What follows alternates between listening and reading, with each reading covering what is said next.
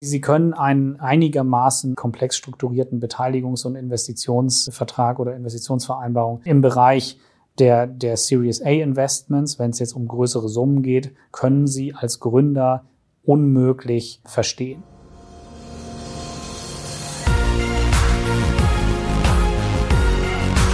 B und P Business Talk. Der Wirtschaftspodcast aus der Metropolregion Hamburg. Präsentiert von Business and People. Hallo, mein Name ist Tobias Pusch. Mit meiner Firma Wortlieferant produziere ich diesen Podcast. Schauen Sie eigentlich genauso gerne wie ich die Höhle der Löwen auf Vox, diese Investorenshow?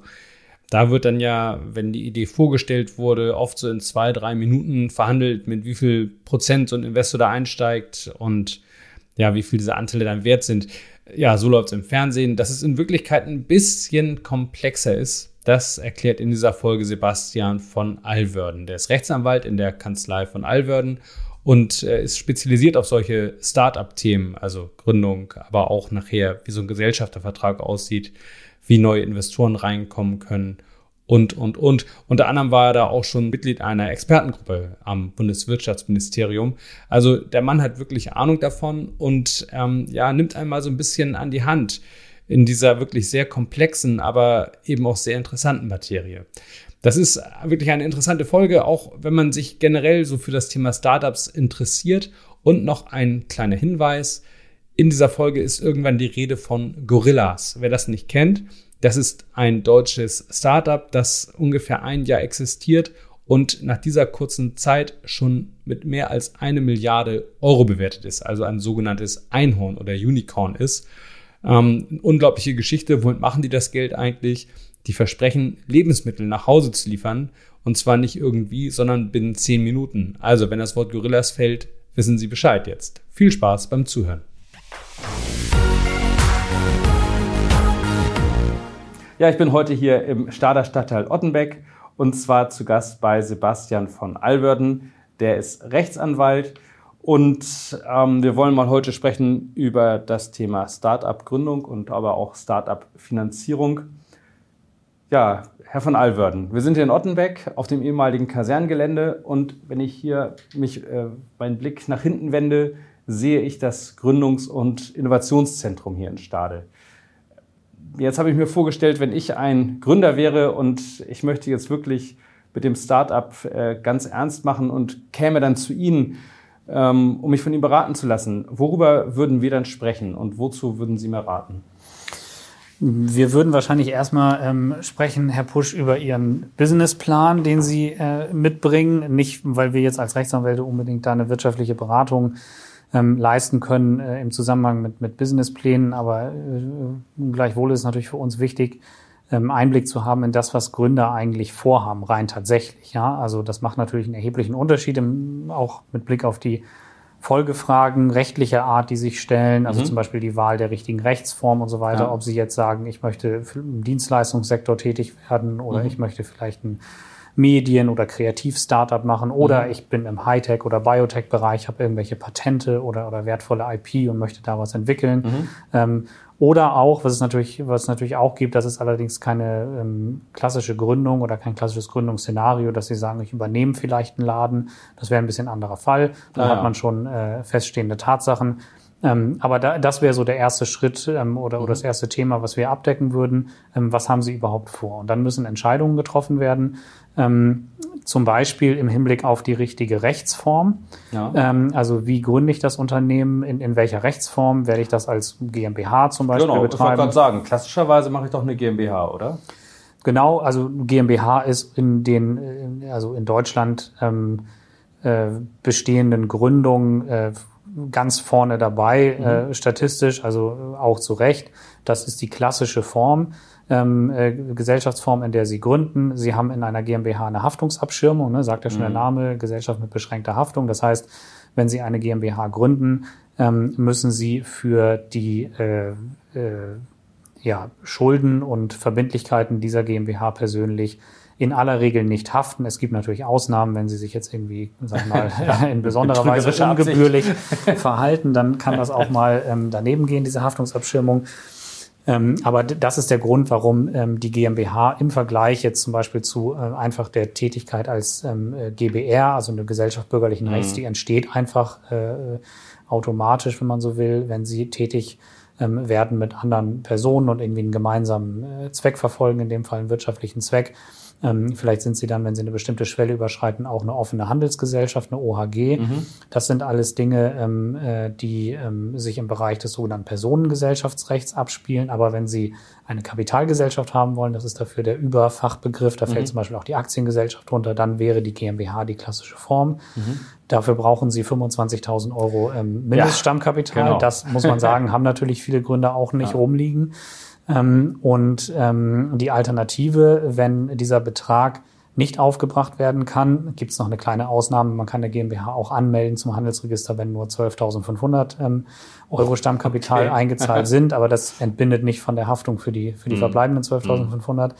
Aber es gibt eine alternative Gesellschaftsform, die in Deutschland mal ähm, eingeführt wurde ähm, als, ich sag mal, Konkurrenzprodukt zur englischen Limited, die man ja auch ab und zu noch so ein bisschen durch die Weil ähm, auch viel abgewandert ist, glaube ich. Ne? ja, g- genau. Also die Limited ist eben ähm, sozusagen die, die Anglo ähm, nach, nach ähm, äh, britischem Recht eine Art GmbH Limited, also äh, Mhm. Aber ein Limited Euro Liability. wird da immer geworben. Ne? einen Euro kann man die gründen, beziehungsweise einen Pfund. Ähm, und Ja, äh, dann gab es eben ein äh, Konkurrenzprodukt durch den deutschen Gesetzgeber, das war die Unternehmergesellschaft Haftungsbeschränkt, Mhm. UG. Und die kann man, das ist eine Art Mini-GmbH, sag ich mal, die man auch mit einem Euro Mhm. ähm, Stammkapital gründen kann. In der Regel muss man ein bisschen mehr reingeben, sonst könnte man sofort Insolvenz anmelden. Aber Zum Wachsen, glaube ich, oder? Da muss man das GmbH-Kapital irgendwie im Laufe der Zeit äh, reinlegen, oder? Ja, also die, die, ähm, die Unternehmergesellschaft ist darauf angelegt vom, vom, von der gesetzgeberischen Grundkonzeption her, dass sie irgendwann zu einer GmbH wird, in der Tat. Ähm, man ist auch verpflichtet, in einer bestimmten Höhe ähm, von den ähm, äh, bestehenden Gewinnen Rücklagen zu bilden, um irgendwann das Stammkapital zu erhöhen. Und der, das passiert nicht immer mit äh, UGs, aber der sozusagen vorgesehene Fall wäre, sobald man sich das, ich sage jetzt mal vereinfacht gesagt, leisten kann, ähm, erhöht man dann das Kapital auf 25.000 Euro und wird dann Identitätswahn zur GmbH. Jetzt ist es ja so, wenn ich ein Startup gründe, dann ist ja der Wachstumsgedanke nun auch stark im Vordergrund. Gibt es denn irgendwelche Gesellschaftsformen, die sich besser und schlechter eignen für starkes Wachstum? Also für starkes Wachstum besser geeignet ist definitiv eine Kapitalgesellschaft. So, d- das hängt ist ein bisschen hängt auch ein bisschen von äh, von den Branchen ab, ähm, über die man spricht und man muss sagen insgesamt viele Entscheidungen auf dem Weg hin, zum Beispiel zur richtigen Gesellschaftsform, aber auch was was spätere ähm, Grundsatzentscheidungen unternehmerischer und, und rechtlicher Art angeht, sind natürlich auch getrieben durch steuerliche Aspekte. Ähm, ja. Sie haben natürlich ein unterschiedliches Besteuerungsmodell ähm, bei der äh, bei ähm, Kapitalgesellschaften als bei Personengesellschaften. Personengesellschaften sind steuerlich transparent. Das wird ein bisschen anders, ähm, äh, ist ein bisschen anders zu, ähm, äh, ja, unterliegt einer anderen steuerlichen Betrachtung. Es gelten auch unterschiedliche Steuersätze. Am Ende macht es oft gar nicht so einen großen Unterschied. Das sind komplexe Mechanismen. Ich glaube, das würde jetzt auch ähm, äh, zu weit Ja. gehen. Aber äh, jedenfalls ähm, ist der Steuerberater jemand, der natürlich im Zusammenhang mit so Gründungsszenarien schon ein großes Mitspracherecht auch hat. Verstehe. Und bei, bei großem Wachstum ähm, ist äh, in der Tat die ähm, äh, GmbH eigentlich am besten geeignet. Irgendwann, wenn man jetzt also ganz, ganz stark wächst und man denkt auch drüber nach, ob man quasi Publikum in die Kapitalgesellschaft mit aufnimmt, zum Beispiel durch ein IPO, also einen Börsengang, dann kann man auch möglicherweise ähm, äh, eine Aktiengesellschaft ähm, als vorzugswürdig betrachten. Ähm, und Aber das macht man in der Regel ja nicht im ersten Schritt, sondern Nein, das auch- ist irgendwann mal. Genau, das macht man später. Das ist auch äh, ehrlicherweise im ersten Schritt viel zu teuer und auch Ja. zu aufwendig. Sie brauchen eine Aktiengesellschaft, brauchen Sie also einmal 50.000 Euro Mindeststammkapital ähm, statt 25 und dann brauchen Sie einen äh, zwingenden Aufsichtsrat. Das heißt, Sie haben ein weiteres Organ mit drin. Sie können auch sowas ähnliches als Beirat, nennt man das dann, ähm, in der GmbH installieren, aber da ist es eben nicht, nicht zwingend. Ähm, und diese ganzen ähm, Regelungen, die im Aktiengesetz äh, enthalten sind, sind sehr viel strenger und von denen kann sehr viel weniger abgewichen werden als im GmbH-Gesetz. Deshalb würde man in aller Regel bei einem Startup, also in 99,9 Prozent der Fälle nicht äh, eine Aktiengesellschaft äh, nehmen als Rechtsform, sondern eine GmbH. Und jetzt haben Sie ja schon gesagt, dass, dass dann zum Beispiel auch der Steuerberater hinzugezogen wird. Für mich klingt das so, dass das eine äußerst individuelle Entscheidung ist, welche Rechtsform man dann am Ende wählt. Richtig, das ist eine individuelle Entscheidung. Ähm, bei äh, komplexeren Gründungsstrukturen, also wo zum Beispiel auch äh, Menschen beteiligt sind auf Gesellschafterebene, die möglicherweise mal ins Ausland verziehen könnten, mhm. dauerhaft oder da auch schon leben, ähm, da kann es sich auch anbieten, mit, äh, mit äh, sogenannten Holding-Modellen zu arbeiten, ah, ja, ja. dass man quasi gar nicht direkt beteiligt ist an einer Gesellschaft, sondern eine Holding zwischenschaltet. Mhm. Ähm, das sind dann häufig tatsächlich Unternehmergesellschaften haftungsbeschränkt, weil die ja keine andere Funktion haben und auch nicht nach außen groß im Rechtsverkehr auftreten, als diese Geschäftsanteile der operativ darunter hängenden GmbH zu halten. Aber das sind dann wirklich schon komplexere Gründungsszenarien. In aller Regel ähm, würde man sagen, man gründet entweder eine UG oder eine mhm. GmbH. Ähm, und äh, dann äh, ist es in der Tat eine individuelle Entscheidung ähm, äh, in, in Zusammenarbeit mit dem Steuerberater, was man konkret nimmt. Es gibt, ich hatte ja vorhin schon gesagt, es gibt so Branchenspezifika. Mhm. Ähm, wenn Sie, das ist jetzt kein klassisches Start, aber ich sag mal, wenn Sie so im Bereich zum Beispiel äh, Energiesektor, wo Sie Publikum beteiligen wollen, Windpark oder so, mhm. da kann es sich auch anbieten, zum Beispiel eine GmbH und Co. KG zu gründen, weil Sie ja, über die Kommanditisten ja. einfach sehr viel mehr Leute mit weniger Aufwand in die Gesellschaft reinbekommen und auch es einfacher ist, dann diese Anteile sozusagen wieder abzutreten mhm. oder zurückzunehmen. Ähm, aber das, das sind, äh, sag ich mal, Besonderheiten, die jetzt nicht mhm. zutreffen auf die allermeisten Startups. In der Regel nimmt man die GmbH und ja, es ist eine individuelle Entscheidung einerseits. Andererseits muss man auch sagen, diese Szenarien wiederholen sich natürlich und man muss mhm. jetzt auch nicht einen riesen Zinnober machen bei jeder ähm, äh, Gründung, sondern das hat man dann auch schnell abgearbeitet. Kann man da irgendwas falsch machen, wenn man eine GmbH gründet? Gibt es so klassische Fallstricke? Also bei der Gründung, da müssen Sie ja zum Notar. Mhm. Das heißt, Sie lassen, ähm, Sie können natürlich auch theoretisch direkt zum Notar gehen und die mhm. GmbH gründen lassen in ganz einfachen ähm, äh, Konstellationen. Aber wenn man so ein bisschen umfassendere Beratung haben möchte und meistens ähm, hängen damit auch noch weitere Themen zusammen, Sie brauchen auch irgendwann allgemeine Geschäftsbedingungen, Sie müssen mhm. sich um eine Finanzierung kümmern, mhm. dann äh, können Sie gerade auch bei mehreren Gründern ist es dann sehr sinnvoll, das ähm, anwaltlich vorbereiten zu lassen. Stimmt, ähm, ja. Insofern so richtig falsch machen ähm, äh, kann man äh, im, im Hinblick auf, äh, also die Gründung der GmbH so falsch zu machen, dass am Ende keine GmbH entsteht. Sag ich mal, das passiert eher nicht. Also da sorgt der Notar dann schon für. Man kann das ja auch nicht, äh, wie gesagt, nicht alleine machen, sondern, sondern muss ähm, da ähm, äh, das notariell beurkunden lassen. Mhm. Ähm, aber man kann natürlich in der Ausgestaltung der Gesellschaftsverträge schwere Fehler machen. Das ist der, der Punkt. Ne? Ähm, äh, gerade im Hinblick auf die, äh, auf die Rechte der Gesellschafter ähm, und die Möglichkeit zum Beispiel Anteile einzuziehen und auch die Frage, wie man Abfindungsregelungen mhm. ausgestaltet mhm. in so einem Einziehungsszenario. Mhm.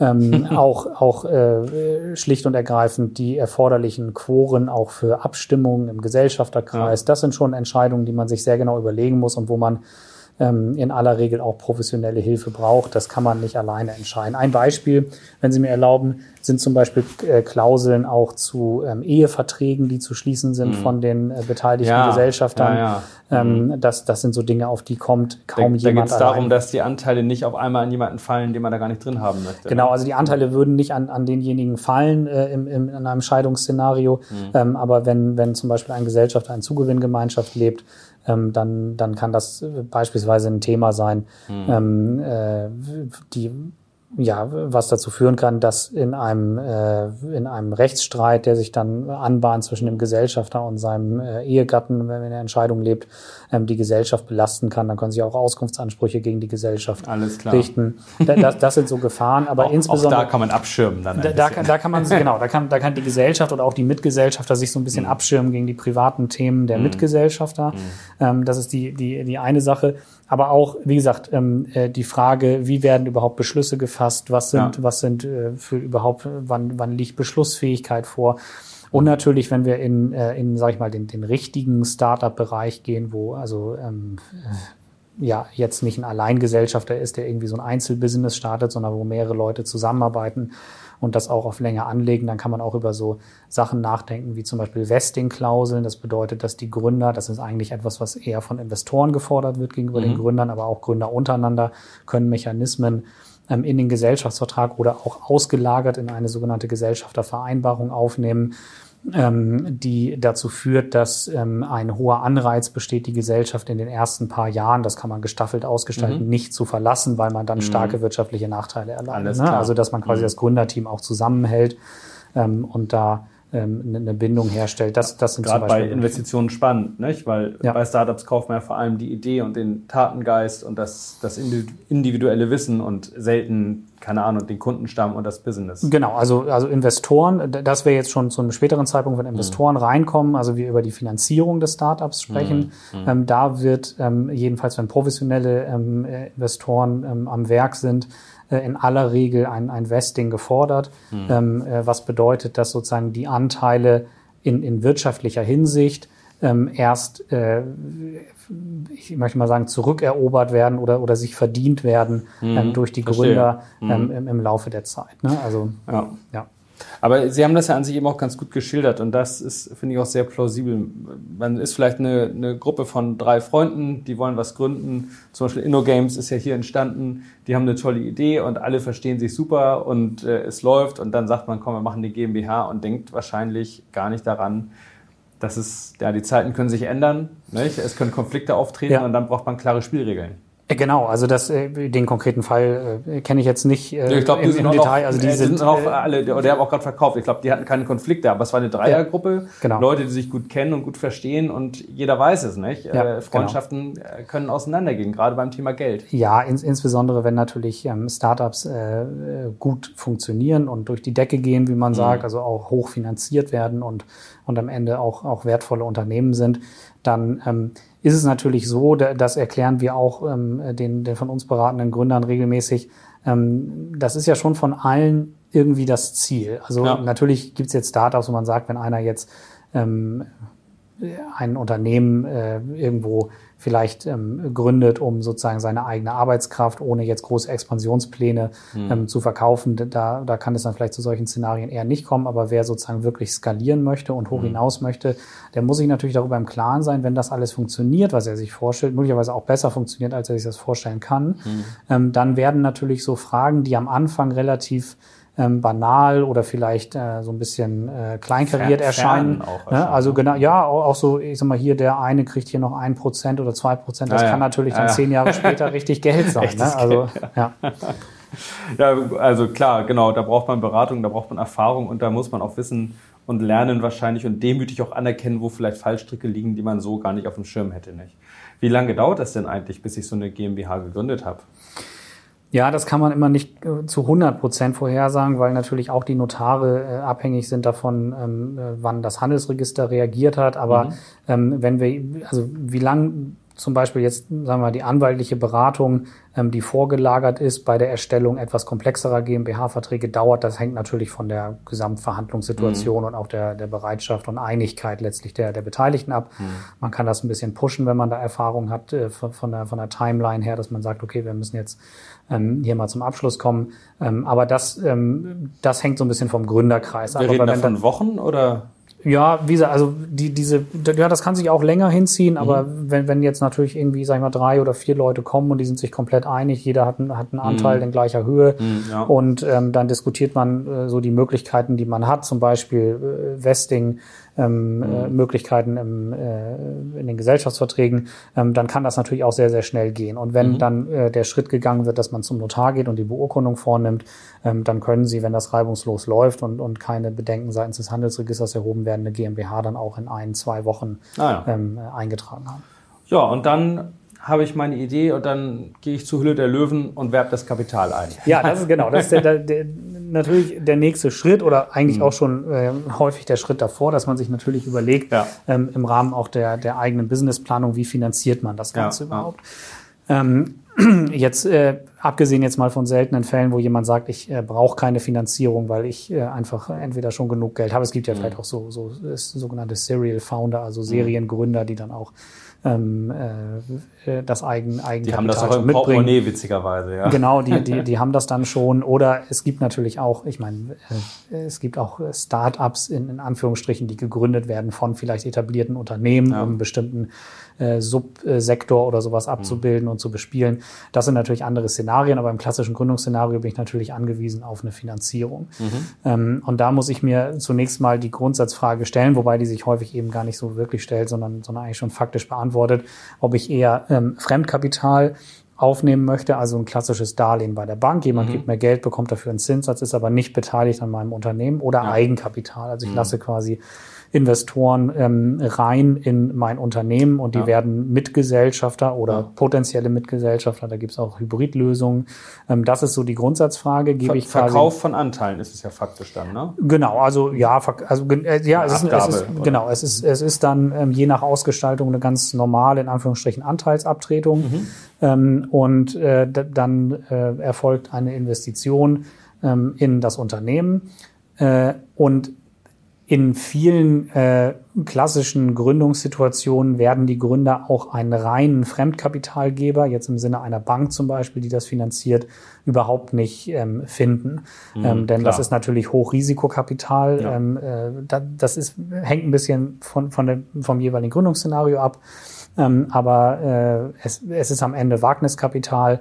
Und da sind ähm, klassische ähm, Fremdfinanzierer, Banken natürlich insbesondere, häufig überhaupt nicht bereit, das zu finanzieren oder nur gegen, äh, gegen Stellung von Sicherheiten, die natürlich dann auch von den Gründern privat kommen müssen. Und da muss man auch mhm. wieder sagen, fällt natürlich auch diese Haftungsabstimmung durch die GmbH dann so ein bisschen in sich zusammen, wenn man dann doch eine Grundschuld irgendwo auf seiner privaten Immobilie eintragen mhm. muss, um das Geld zu bekommen. Ja, ja. Ähm, und, meist, und, und, meistens reicht es auch nicht. Ja, also mhm. das ist das ist oft kein realistisches Szenario. Deshalb mhm. ist der gängigste Weg schon ähm, äh, die die Eigenkapitalaufnahme oder ähm, äh, ja Mezzaninstrukturen. Ähm, äh, Wandeldarlehen etc. Das, das sind so die, die Mechanismen, die man da verwendet. Okay, Wandeldarlehen müssen Sie vielleicht nochmal erklären, aber es gibt auch Startups, die sind so quasi komplett selbst gemacht, bootstrapped, wie man glaube ich dazu ja. sagt. Das heißt, die machen das wirklich mit ihrem eigenen Geld. Was ist denn, wenn ich jetzt meine reiche Tante anhaue und ähm, mein Bruder hat auch noch ein bisschen Geld liegen und die schießen Geld rein?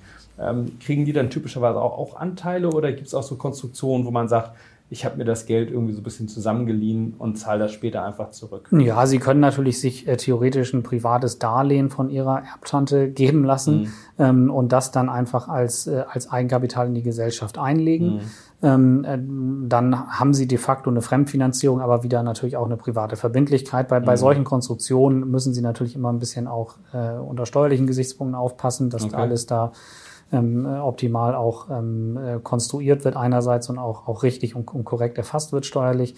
Ähm, aber äh, es gibt natürlich auch die Möglichkeit, in, also wenn wir jetzt über, über wirklich so die Pre-Seed-Phase reden, also die ähm, vor der Saat sozusagen, mhm. ähm, äh, da, da gibt es ähm, im äh, ganz frühen Stadium natürlich auch die Möglichkeit zu sagen, äh, man macht so eine, so eine Friends ähm, mhm. äh, und beteiligt, also das ist die gleiche Phase, vielleicht, vielleicht mal um den Bogen zu spannen, in der auch Business Angels typischerweise genau. eintreten würden. Das war ein Wort, was mir noch auf der Zunge lag, der genau. Business Angel. Also das, das, das ist das, was man bei Höhle der Löwen letztlich sieht. Ne? Also das sind Angel Investments, das heißt, das mhm. sind äh, Leute, die ähm, äh, Beträge, ich ich glaube, in, in Deutschland liegen die durchschnittlichen Angel-Investmentbeträge ähm, so zwischen 50 und 150.000 Euro. Das mhm. ist so ungefähr die, die typische Range. Mhm. Ähm, äh, insgesamt, wenn man mehrere Angels hat, kann das natürlich auch mal 500 oder eine Million Damit oder so kommt sein. man so ein Jahr vielleicht rum als Startup, ne? Das kommt drauf an, ja. Also wir, wir ja. haben Mandanten, die kommen damit äh, äh, drei Wochen rum. Okay. Ähm, äh, das kommt natürlich, also gerade so, so im, im Hightech-Bereich oder so, mhm. das, das kommt drauf an. Ne? Also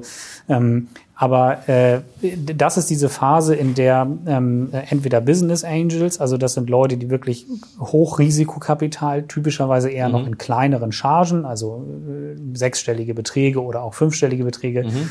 ähm, reingeben und das ähm, äh, ist auch der Mechanismus, über den man zum Beispiel so Friends and Family Investments abbilden würde. Okay. Ähm, eine Möglichkeit ist in der Tat, dass man diese Personen und auch die Angels ähm, direkt äh, beteiligt und sagt, ähm, ihr bekommt jetzt meinetwegen drei Prozent oder fünf oder zwanzig oder je nachdem, äh, mhm. über welche Bewertung man auch redet und wie viel mhm. die ähm, äh, betreffenden Investoren bereit sind äh, einzulegen.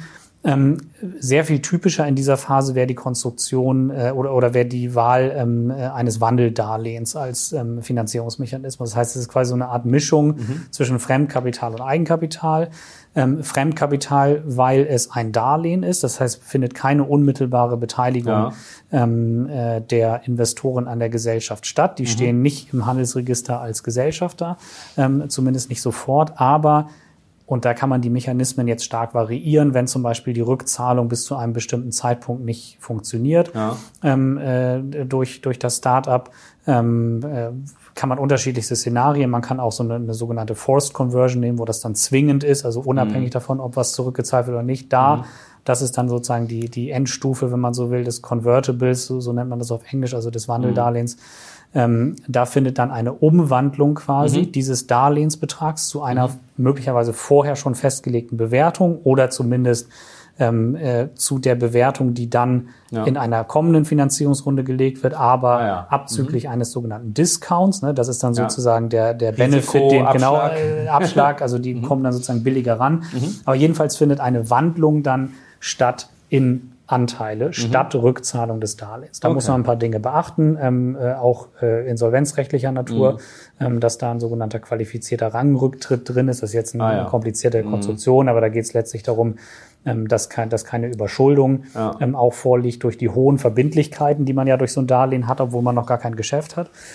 Ähm, also das macht man nicht mehr eben so auf dem Bierdeckel abends, sondern auch da braucht man Nein, also äh, nee, auf keinen Fall. Also, Beratung. Äh, das, das würde ich auf keinen Fall äh, auf dem Bierdeckel machen, ähm, sondern, äh, sondern äh, ein, ein Wandeldarlehen ähm, mhm. sollte vernünftig rechtlich begleitet Aber äh, wann ist das denn eigentlich interessant, ein Wandeldarlehen? Man könnte ja auch sagen, das ist ja nicht Fisch und nicht Fleisch irgendwie. Also überleg dir, könnte ich ja dem Investor sagen, willst du mir einen Kredit geben oder willst du Anteile haben? Was ist das für eine wo bietet sich das an, diese, diese Twitter-Konstruktion?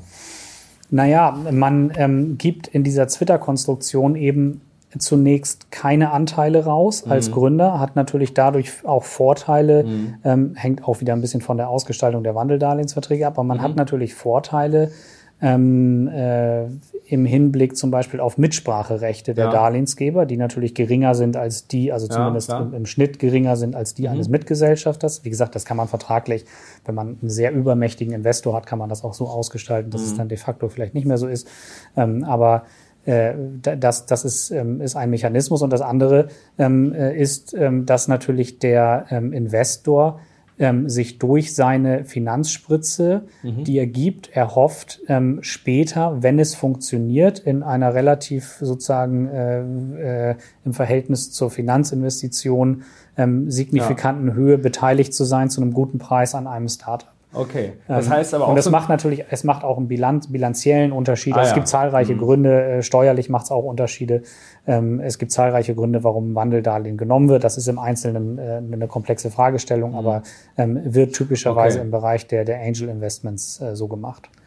Ich hätte sonst gedacht, das ist auch so ein bisschen so, dass da vielleicht zwei Wetten gegeneinander laufen. Also es gibt quasi einen Investor, der hätte gerne Anteile und es gibt einen Gründer, der hätte an sich gerne nur das Geld und der Investor sagt, wenn ich jetzt hier einsteige, dann kann es gut sein, dass ich auf diesem Weg an Anteile komme und der Gründer sagt, ich komme hier an einen Kredit und versuche gar nicht erst Anteile abzugeben. Richtig, also die, ähm, äh, wenn die Ausgestaltung so ist und es zum Beispiel mhm. diese Forced Conversion, von der ich gesprochen habe, also die gezwungene Wandlung nicht gibt mhm. ähm, in den Verträgen, dann kann natürlich dann läuft die Uhr irgendwann. Dann, ne? dann läuft die Uhr, ne? Und dann kann natürlich der Gründer ähm, auch gegen einen vergleichsweise hohen Zinssatz, dann war es ja. immer noch eine gute Geldanlage für den, für den Investor. Mhm. 6 Prozent, 8 Prozent, mhm. was weiß ich, kommt natürlich drauf an, aber jedenfalls deutlich höher als die Zinsen, die jetzt im normalen ähm, mhm. äh, Bankbereich äh, zu zahlen sind für, für reine Kredite ähm, dann äh, kann natürlich der Gründer sich auch wieder rauskaufen mhm. aus dieser ähm, äh, sozusagen drohenden Beteiligung durch den, ähm, äh, durch den Wandeldarlehensgeber, indem er ihn dann wieder vollständig zurückzahlt innerhalb einer bestimmten Frist. Ja. Müssen dann, dann eigentlich auch alle Gesellschafter zustimmen? Eigentlich ja schon, oder? Das führt ja zu einer Verschiebung in der Gesellschaft am Ende.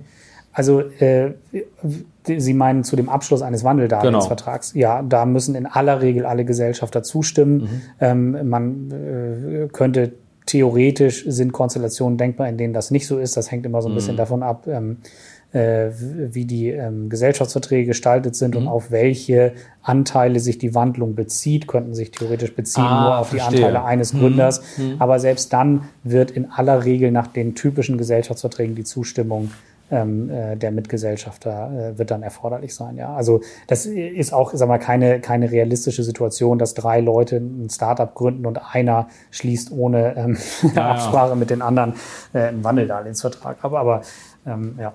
Okay, gut. Ähm, jetzt hatten Sie eben schon mal angesprochen sowas wie äh, Pre-Seed. Da geht es ja, glaube ich, um die um die Finanzierungsrunden oder um die sogenannten Series auf, auf Englisch.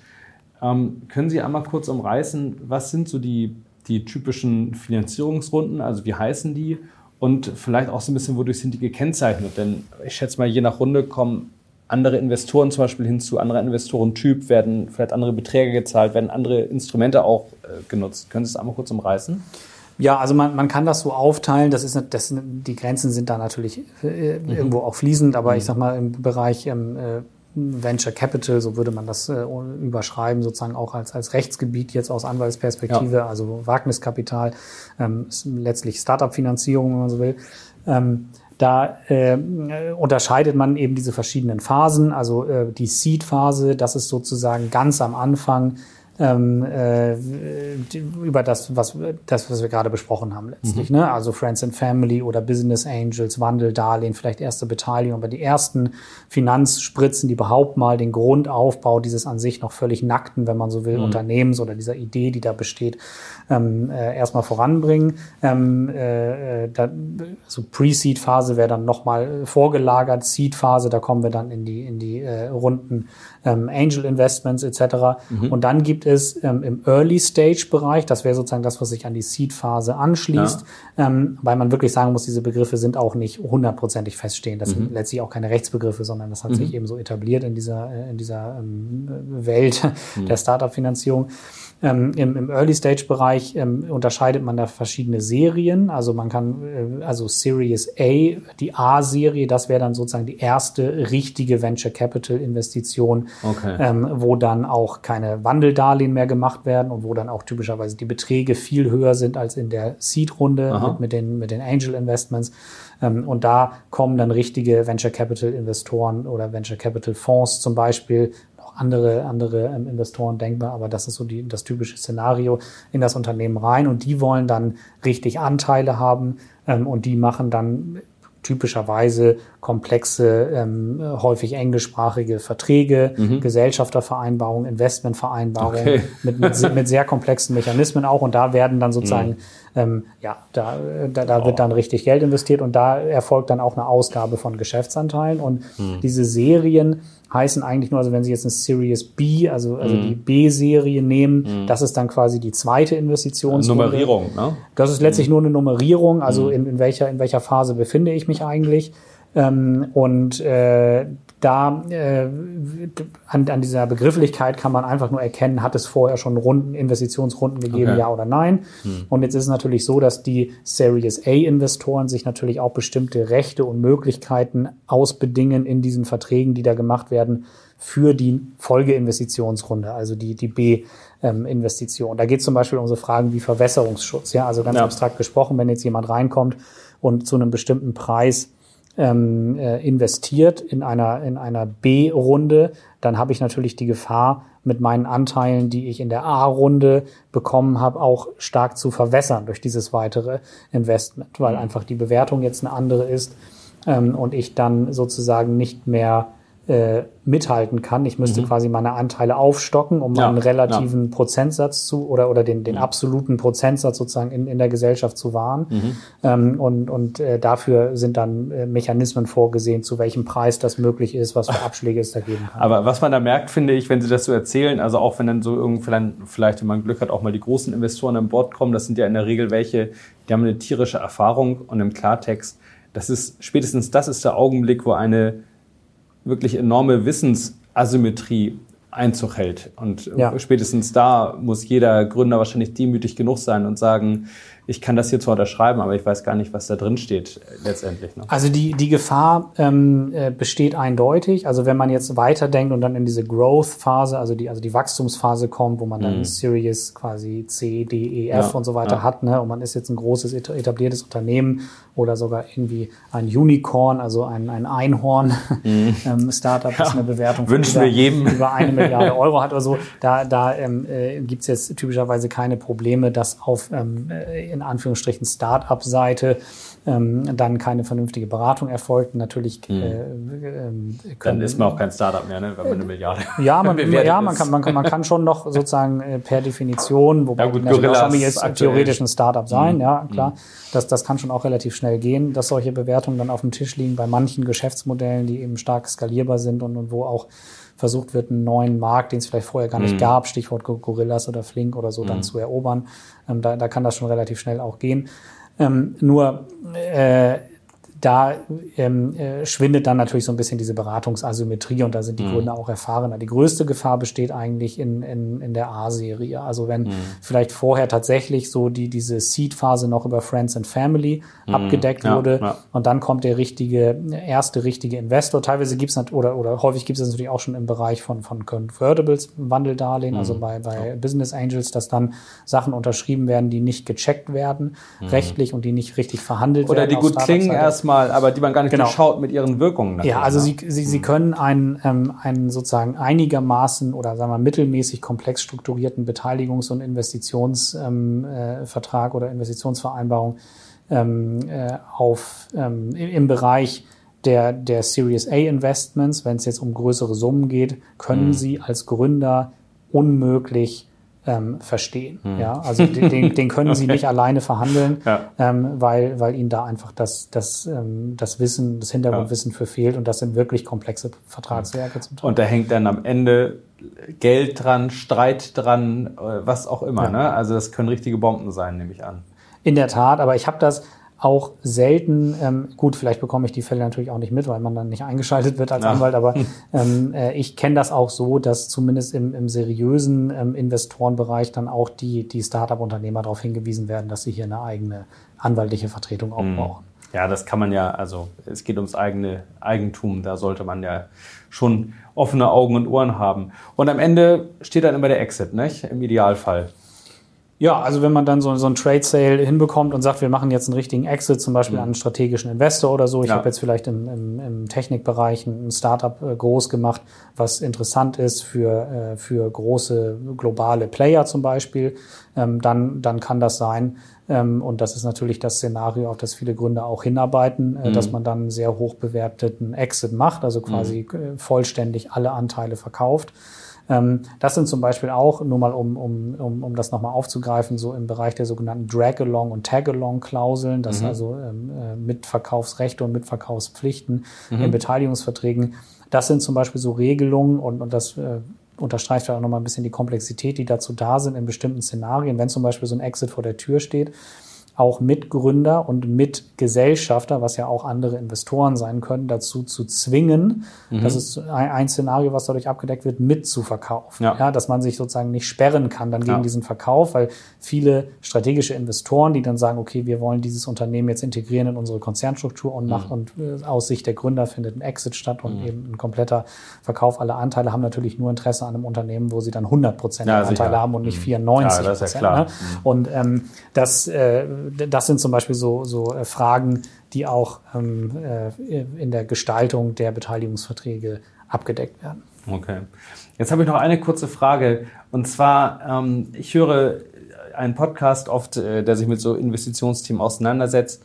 Und da ist dann immer die Rede von Pre-Money und Post-Money. Da geht es ja irgendwie um die Bewertung. Und zwar die, einmal die Bewertung, glaube ich, vor dem Investment und einmal danach. Oder wie ist das? Ja, also äh, Pre-Money ist die eigentliche Unternehmensbewertung, ja. Also da geht es um die Frage, wie viel ist das Startup, also wie viel sind 100 Prozent dieses Unternehmens wert? Also ein wie viel- Investor steigt ein und Genau, sagt, steigt was wollt ein. ihr haben für 30 Prozent? Ja, dann, so, ne? also das, was sozusagen ähm, bei der Höhle der Löwen, um auf das Beispiel zurückzukommen, Mhm. dann da irgendwie so in zwei Minuten mündlich verhandelt wird, ist natürlich in Wahrheit komplexer und, und funktioniert so natürlich Mhm. Ja. nicht, ähm, sondern da, da wird dann geschaut, ähm, wie viel ist die, dieses Unternehmen wert. Also die, die Pre-Money-Bewertung ist einfach der Status quo der Unternehmensbewertung. Was kommt, was, also wenn 100 Prozent der Anteile eine Million Euro wert sind, mhm. dann zahle ich eben für fünf Prozent der Anteile 50.000 Euro. Mhm. Ähm, okay. Ähm, die Post-Money-Bewertung ist die Bewertung, die sich ergibt, ähm, nach der Investition, also mhm. mit dem neu dazugekommenen Geld der mhm. Investoren. Also okay. letztlich ist Post-Money einfach nur Pre-Money plus Investitionssumme. Also diese Alles Begriffe klar. sind eigentlich äh,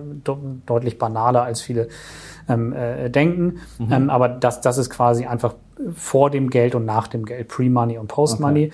Okay. Ähm, die, die Pre-Money-Bewertung, also die eigentliche Unternehmensbewertung, mhm. die ist natürlich im Detail eine hochgradig komplexe Aufgabe.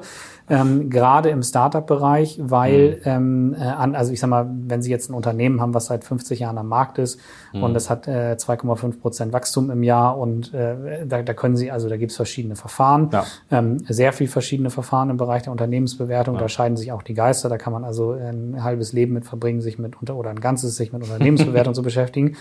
Aber jedenfalls gibt es da einige anerkannte und etablierte Verfahren, mit denen man so ein Unternehmen bewerten kann. Und auf irgendeins wird man sich mhm. dann auch schon einigen. Ähm, und am Ende ist natürlich auch immer einfach ein bisschen kaufmännisches Geschick dabei, wenn man jetzt mit mhm. Investoren verhandelt.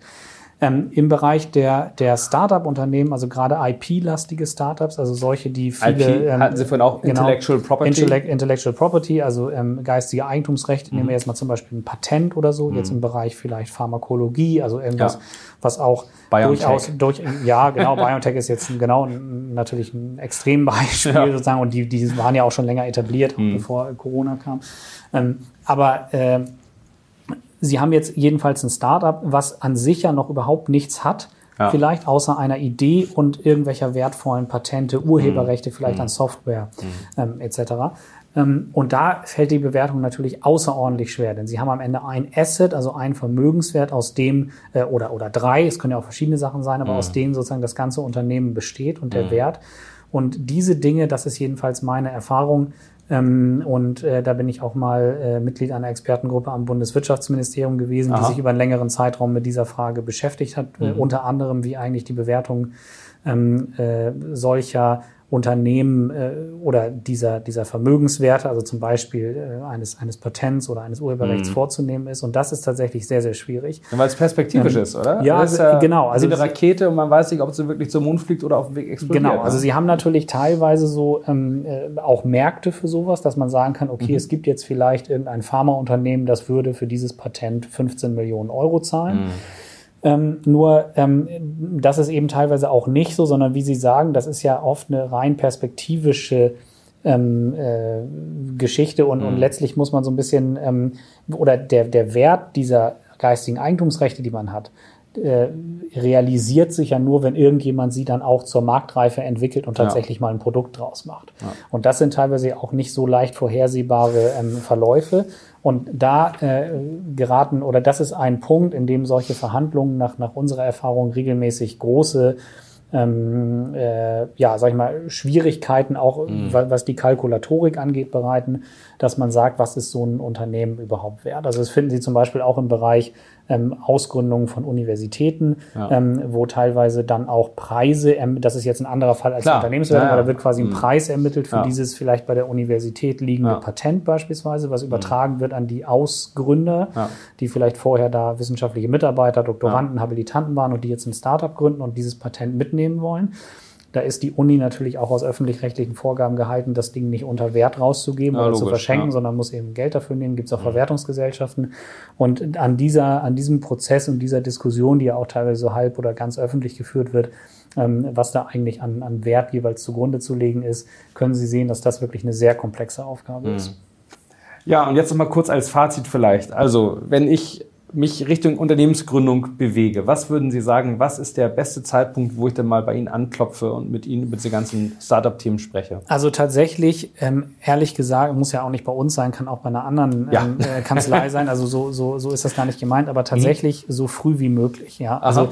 wir haben jetzt ja gesprochen über über die Themen ähm, äh, Startup-Finanzierung natürlich auch eher so ein bisschen im, äh, ich sage jetzt mal High-Performance-Bereich. Also wenn man jetzt Unternehmensgründung jetzt im Sinne von ich gründe vielleicht vielleicht einen neuen Handwerksbetrieb irgendwo in einer ländlichen Mhm. Region, Mhm. dann werden sie, haben sie natürlich jetzt keinen Series A Investor Ja, der, ja. Äh, und, und einen Beteiligungsvertrag, sondern Auch Nee, kein Angel. dann brauchen sie keine Business Angels, sondern dann haben sie einfach, ähm, haben, wir, haben sie einfach ein Gründungsszenario, was dadurch kein bisschen äh, weniger wert wäre oder so, ähm, aber was natürlich jetzt auf, auf gesellschaftsrechtlicher Ebene und was Verhandlungen mit Investoren angeht, ähm, äh, diese Dinge finden da nicht so statt und da stellen sich natürlich derartig komplexe Fragen dann auch nicht.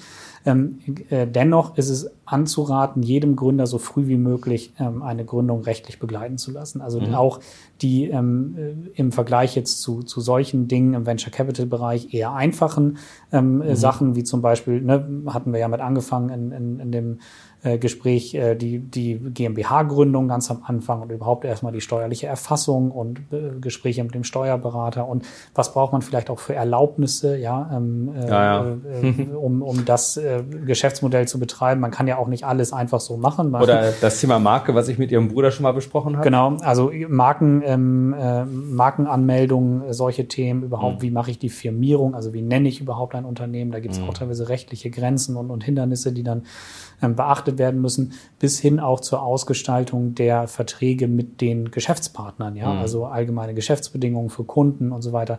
Das sind alles Dinge, da muss man natürlich jetzt nicht äh, den, den dritten Schritt vor dem ersten gehen, aber trotzdem ähm, äh, sollte man sich da frühzeitig bemühen, ähm, äh, vernünftig sich rechtlich beraten zu lassen, insbesondere dann auch, was jetzt das Gesellschaftsrecht angeht und die Frage, wie gestalte ich meine Gesellschaftsverträge, wenn ähm, der Gründungskreis aus mehr als einer Person besteht, ne? weil dann ist das einfach eine Ebene, die mitgedacht werden muss. Sonst schlägt man irgendwann hart auf.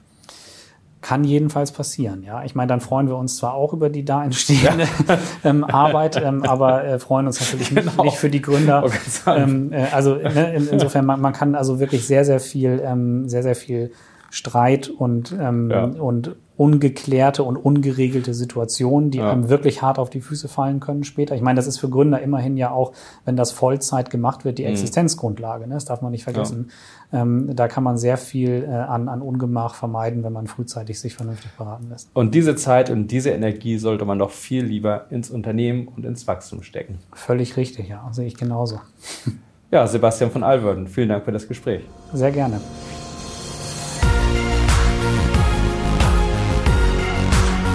Das war der B&P Business Talk. Der Wirtschaftspodcast aus der Metropolregion Hamburg. Präsentiert von Business and People.